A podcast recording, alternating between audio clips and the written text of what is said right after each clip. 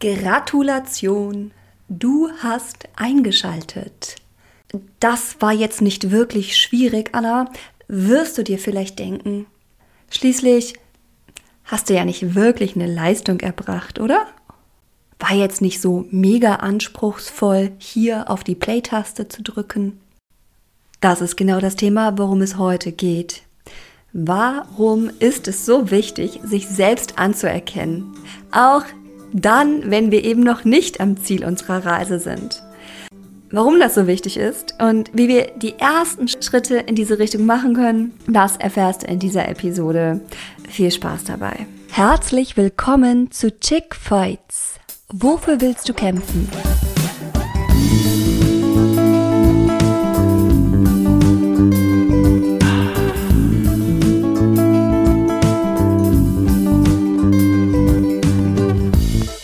Podcast ist eine Ode an die Weiblichkeit und gibt dir Handwerkszeug, um Essanfälle zu heilen und dich wohlzufühlen in dir und in deinem Körper.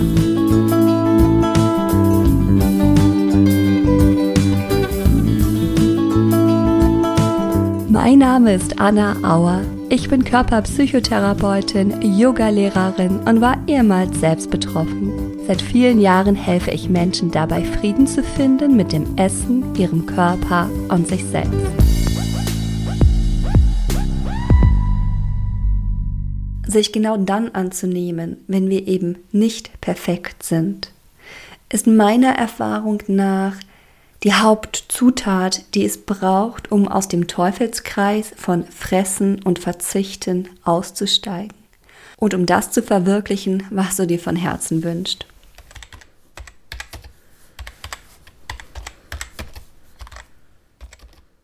Ich starrte auf meinen Bildschirm und versuchte fokussiert zu bleiben. Ich spürte eine Anspannung in mir aufkommen.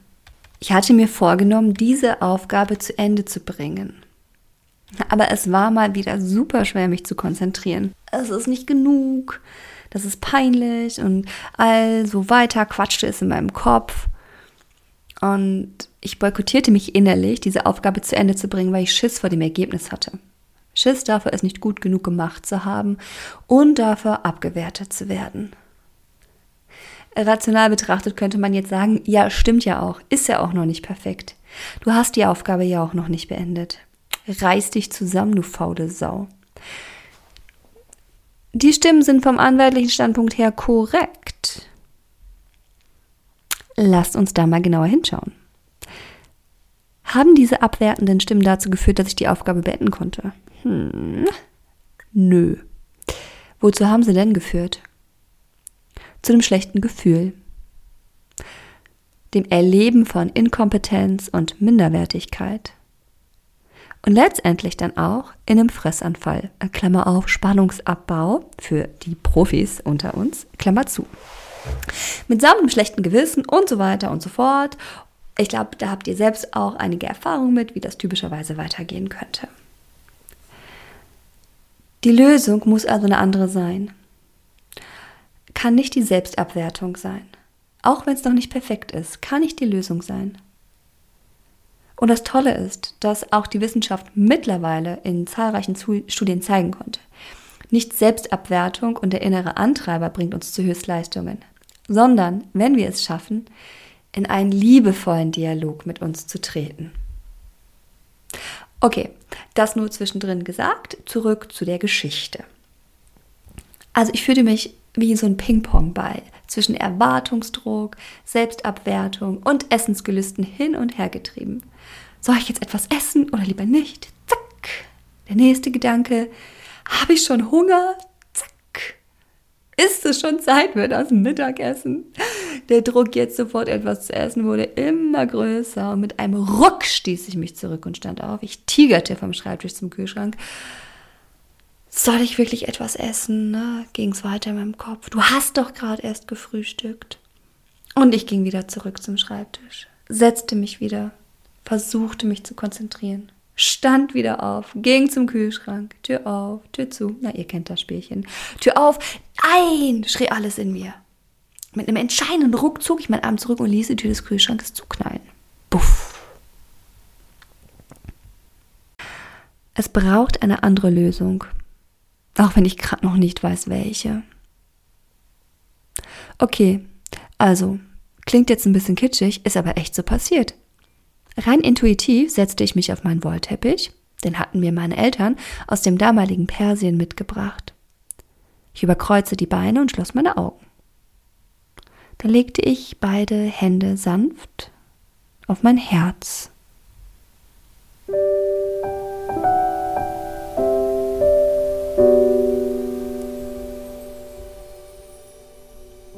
Mach das auch mal. Also, wenn du gerade im Auto sitzt oder so, ähm, bitte nicht. Aber für alle anderen, wenn du gerade deine Hände frei hast, eine Hand geht auch, leg sie doch mal auf dein Herz und spür diese sanfte Berührung der Hände auf deinem Herzbereich. Den sanften Druck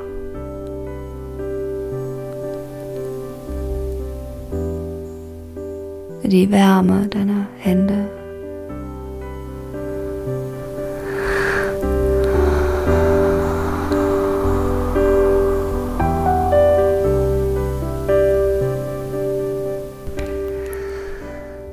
Wie fühlt sich das jetzt gerade an?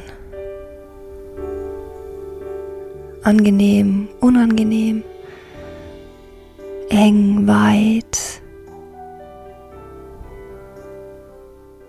neu bekannt?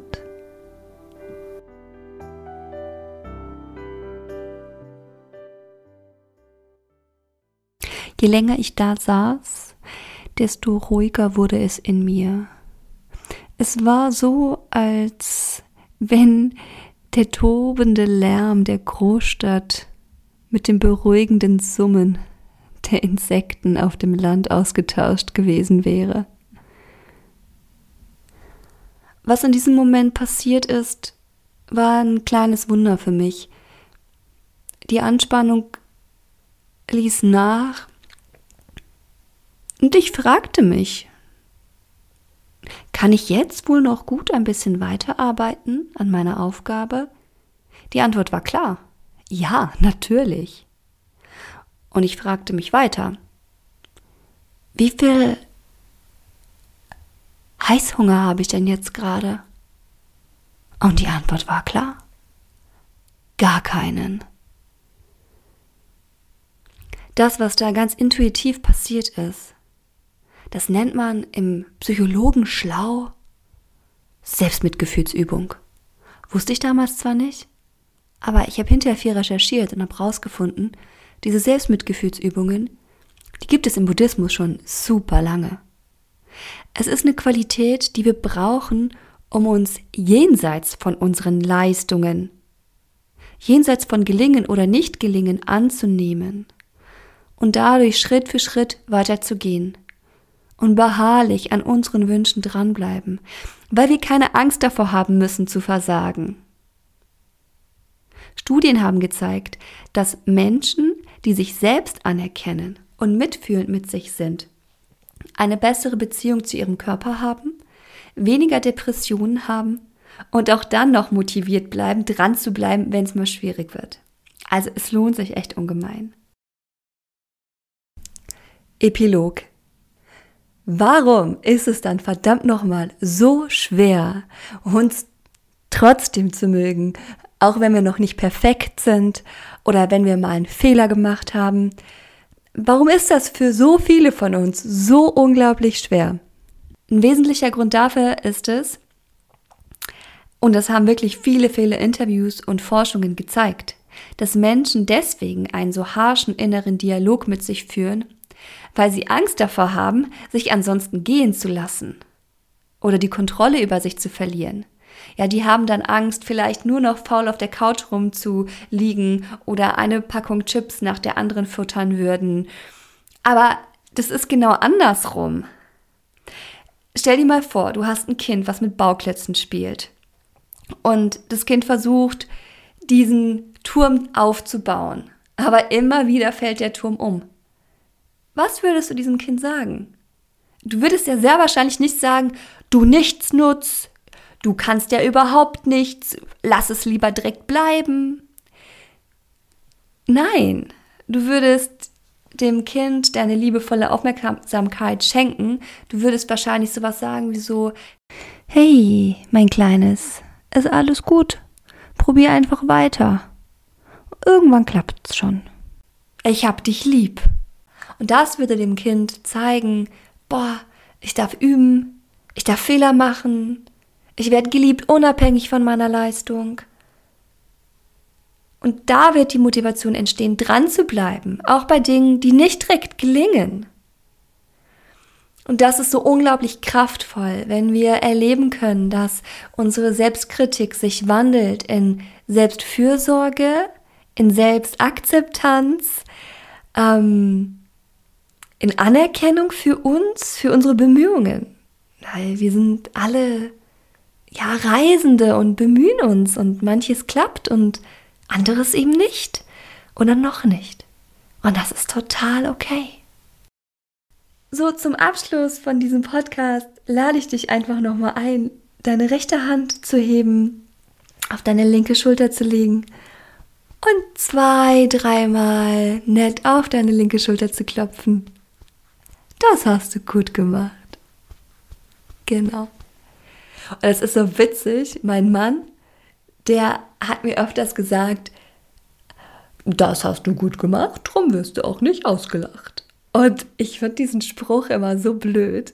Aber auf der anderen Seite ist er auch witzig, weil er so ein bisschen ein, ja, einen charmanten Umgang damit doch zeigt. Ja, wir dürfen Fehler machen ähm, und dürfen uns trotzdem dafür anerkennen und dann wird auch was Wundervolles passieren.